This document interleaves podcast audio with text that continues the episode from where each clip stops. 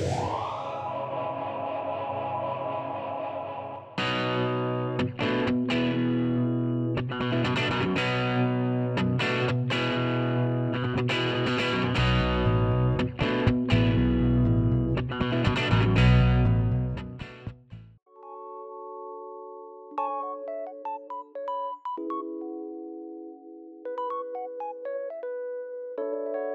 Queridos podescuchas, ya estamos en el episodio número 49 de la segunda temporada de Consejos Divinos y en esta ocasión pues es la segunda parte, la verdad es que me inventé la segunda parte de este episodio que se llamó Lecciones de vida espiritual en kilómetros. Les contaba en aquella ocasión, quizá algunos de ustedes no lo escucharon, pues yo salgo a correr periódicamente, me gusta salir y correr y, y lo hago en un lugar que pues, es como un bosquecito cerca de casa y lo disfruto bastante, no solo por el ejercicio, sino porque eh, a mí me ayuda a pensar en las situaciones que tengo por delante, me ayuda a encontrar soluciones, a ser creativo, eh, me ayuda a pensar en temas de episodios también. Y bueno, pues si no lo has escuchado, te invito a que escuches las eh, comparaciones que hice entre correr, una, carrera digamos, y la vida cristiana, que la verdad tiene muchas, muchas similitudes, muchos puntos de encuentro. Es uno de los eh, episodios más populares, eh, Consejos Divinos, y lo digo para mi sorpresa, porque yo lo hice, porque me gusta salir a correr, pero resultó que mucha gente le encontró sentido, se identificó. Y en esta ocasión, en esta segunda parte, digamos, que estoy titulando rendirte en la carrera, pero a Jesús. ¿no? ¿Por qué? Porque, seamos honestos, muchas veces como cristianos, y aquí pues no te conozco, no sé cuántos años tienes de haber rendido tu vida a Jesús, de conocer el Evangelio, pero todos en algún punto, sin importar cuántos años tengamos de ser cristianos, nos hemos rendido. Quizá no hemos abandonado nuestra fe, ¿no? Pero nos hemos sentido derrotados, nos hemos sentido hipócritas probablemente, nos hemos sentido que estamos con un pie en el mundo, con un pie con Dios, nos hemos sentido que no estamos dando el ancho, que no estamos siendo congruentes. De alguna manera nos hemos sentido así, que no estamos haciendo o siendo lo que deberíamos ser o lo que deberíamos hacer. Y muy en el fondo, esto se ha sentido como una derrota, como que estamos en un bache. A veces para algunos es más profundo, a veces para otros no lo es tanto, pero es como un bache en nuestra vida cristiana. Nos sentimos mal con Dios.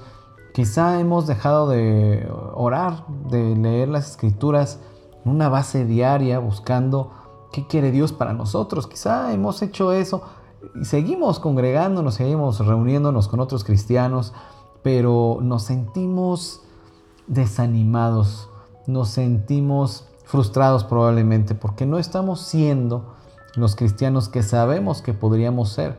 Y esto tiene que ver todo con la comparación que hago con correr. Y ya el apóstol Pablo comparaba la vida cristiana con una carrera. Y es que de verdad hay tantas similitudes. Eh, probablemente quieras escuchar luego la primera parte, pero en esta segunda parte yo te voy a hablar de cuando quieres rendirte, ¿no? Cuando quieres ya renunciar a la fe, probablemente cuando te sientes indigno y dices, no, Dios ya no me quiere, porque esto lo he visto muchas veces en consejería.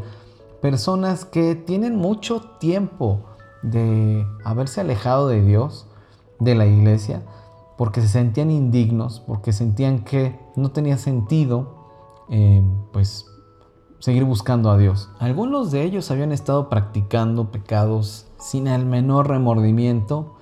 Y bueno, como he dicho en otros episodios o las conferencias o talleres a los que nos invitan a Restauro Ministerios a participar, pues es mi propia historia.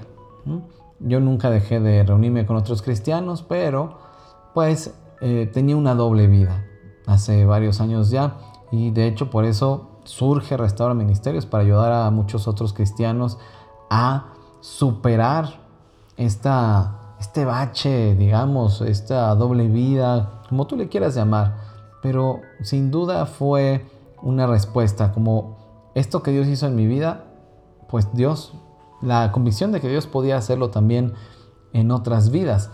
Y todos en algún momento, quizá algunos pocos no, pero muchos, somos muchos los que en algún momento de la carrera nos hemos rendido, hemos bajado los brazos, hemos no, quizá algunos han renunciado a la carrera y han vuelto, quizá tú me estás escuchando y ya, ya renunciaste, te has alejado, algo, bueno, que obviamente es Dios que de alguna manera quiere atraerte hacia Él, pero tú te has resistido porque crees que Dios eh, ya no te va a perdonar, crees que Dios ya no quiere nada contigo, lo cual es totalmente falso. Estamos en el tiempo de la gracia. Y gracia no es licencia para pecar, ¿verdad? Ah, Dios me perdona, entonces voy a seguir haciendo lo que yo quiera. No, sino gracia porque todavía somos humanos falibles, todavía somos débiles, aunque somos fuertes en Cristo, cuando tratamos de depender solo de nuestras propias fuerzas, somos débiles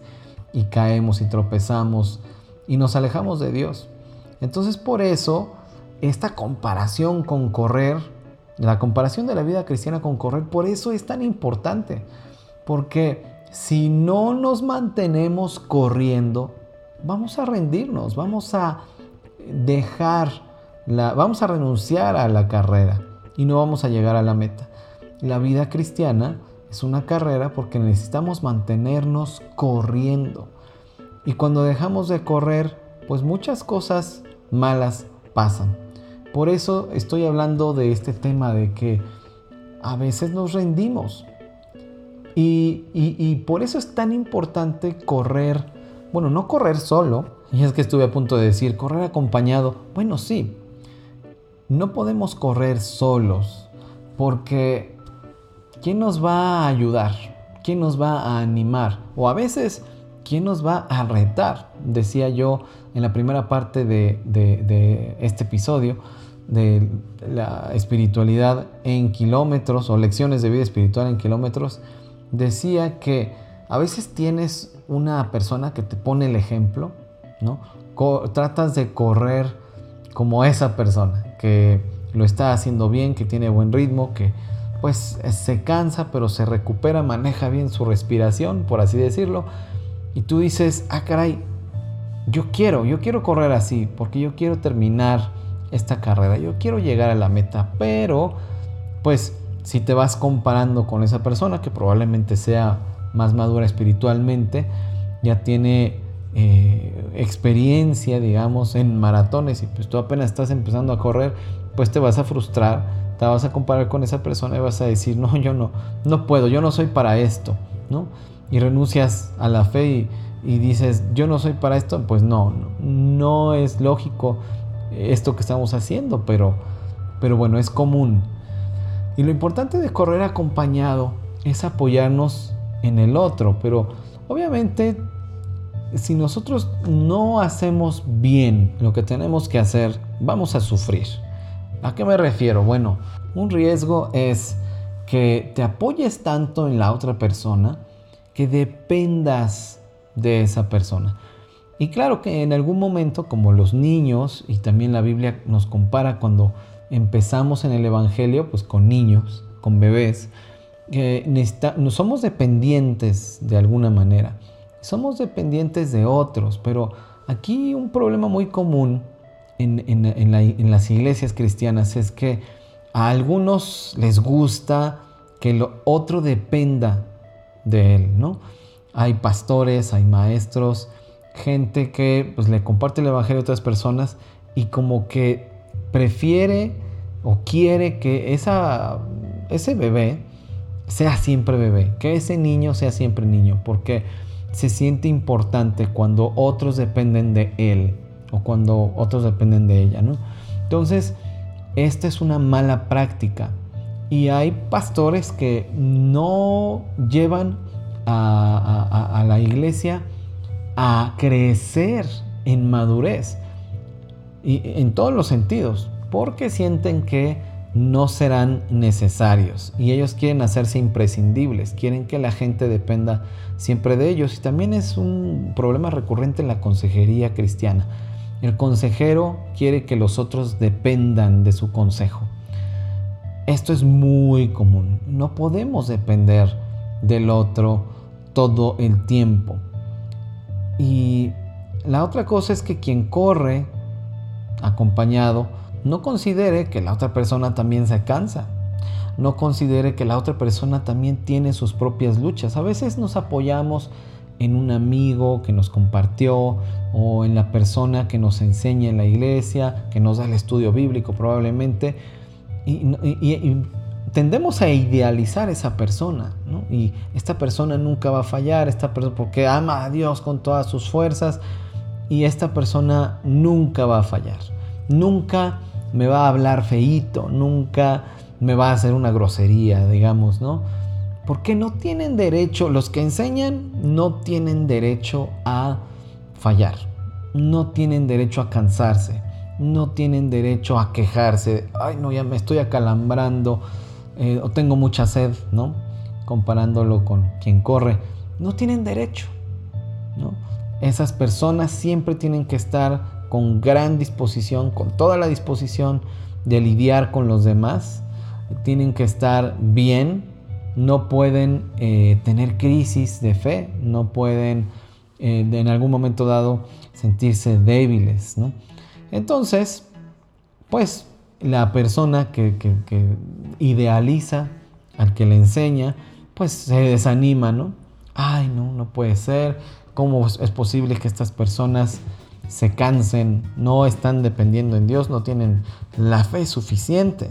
Y el hecho es que todos estamos corriendo. Todos estamos corriendo hacia la misma meta. Unos van más, avanzados, otros no tanto, otros están empezando.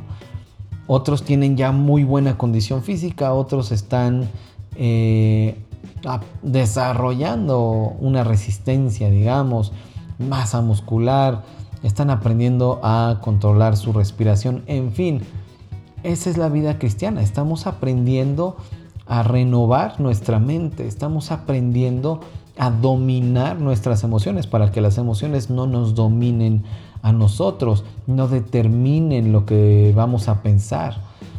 Entonces estamos en ese proceso de cambiar comportamientos, hacer las cosas diferentes, tomar decisiones diferentes. Y aquí no tiene que ver nada con el tiempo eh, en el que ha sido cristiano. Desgraciadamente, bueno, la lógica nos dice que una persona entre más tiempo eh, haya sido cristiana, pues debería ser ya madura espiritualmente. Incluso me parece que es en Hebreos, quizá por ahí del 5, que el autor está pues regañando a sus lectores, le está diciendo, ustedes ya deberían ser maestros.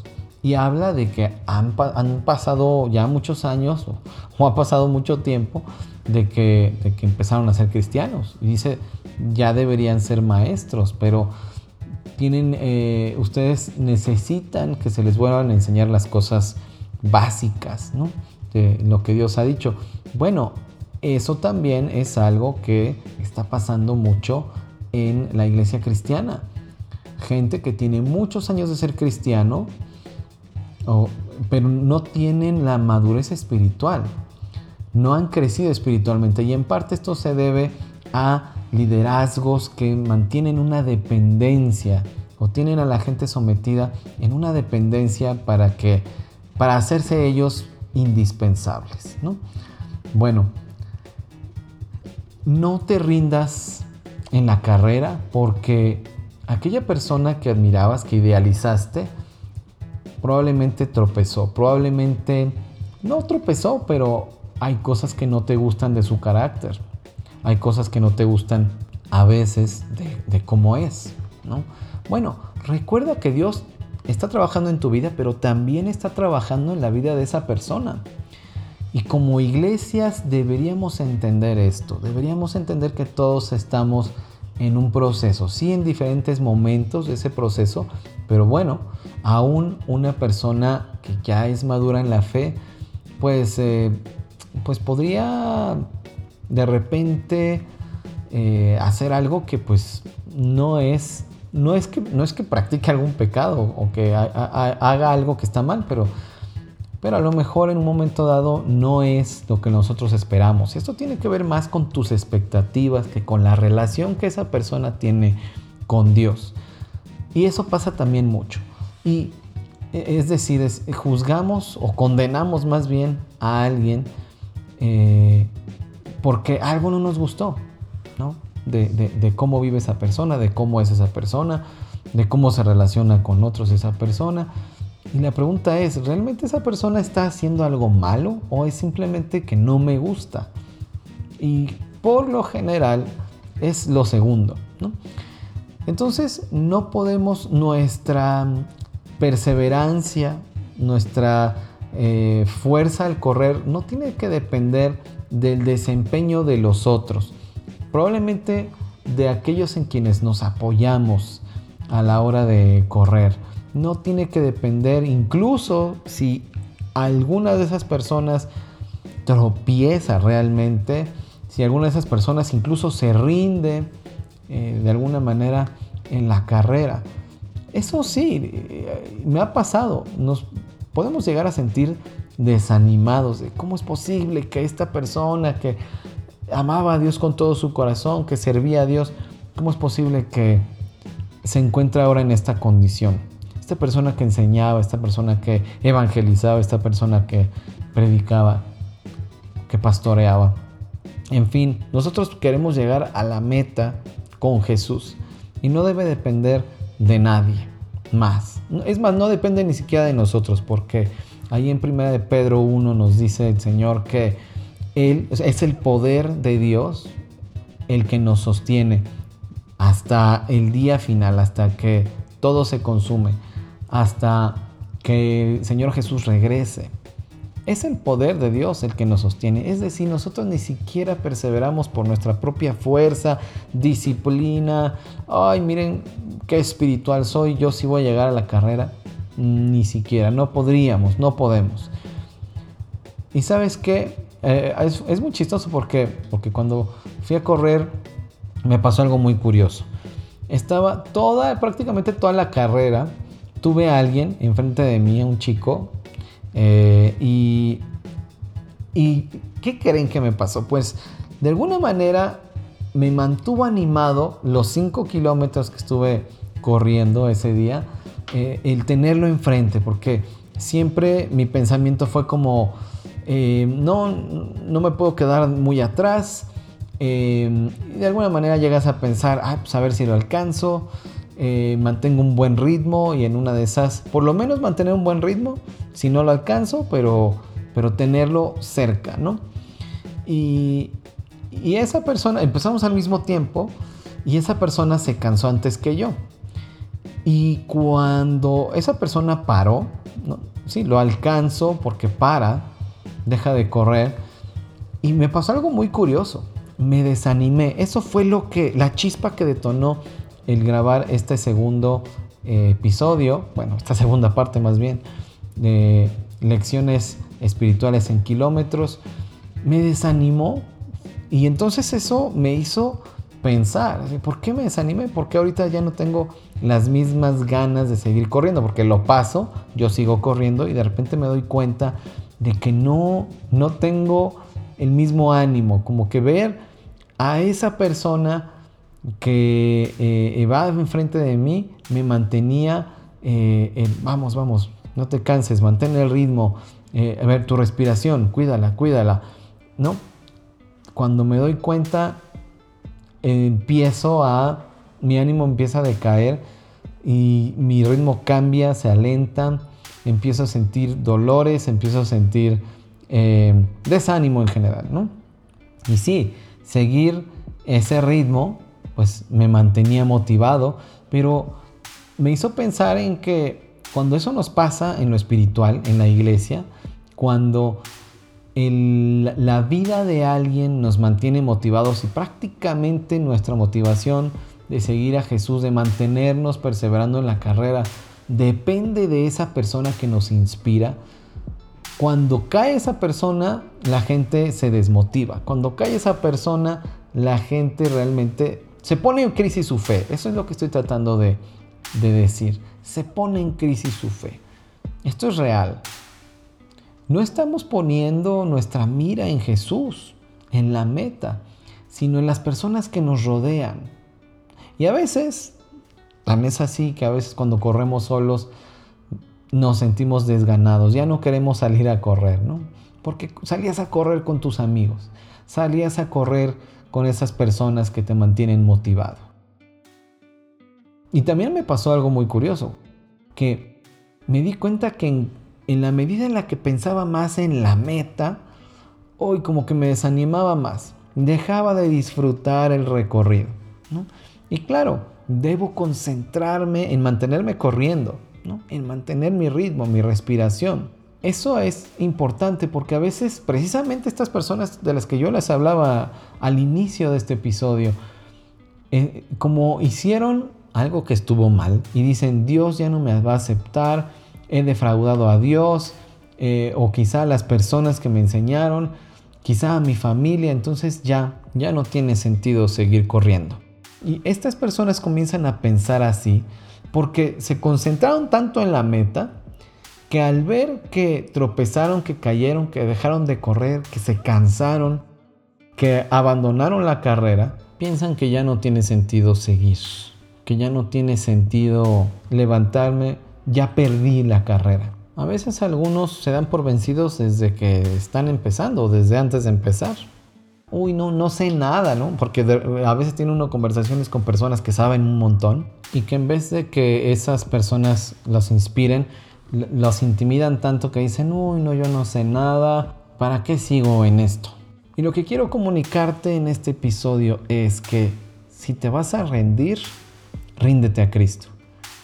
Y precisamente nos rendimos en la carrera porque no nos rendimos a Cristo. Queremos acomodar lugar nosotros ser los espirituales, los que tenemos el poder, los que tenemos la fuerza de voluntad.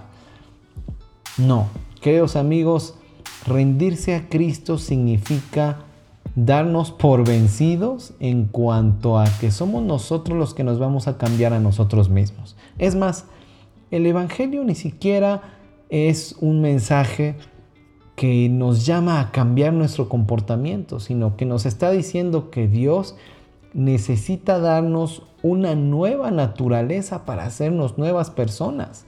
Y eso lo va a cambiar todo. ¿Te das cuenta?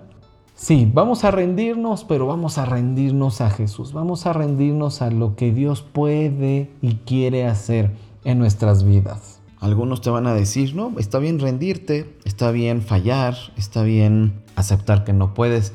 Y no es lo mismo, ¿eh? No es lo mismo reconocer tus debilidades que caer y fallar, que dejar de correr. Yo te animo a seguir corriendo, sigue corriendo, persevera en la fe, corre acompañado de otros, no puedes correr solo porque te vas a desanimar. Corre junto con otros más experimentados, pero que siempre Jesús sea tu meta, que Dios sea contigo y hasta pronto.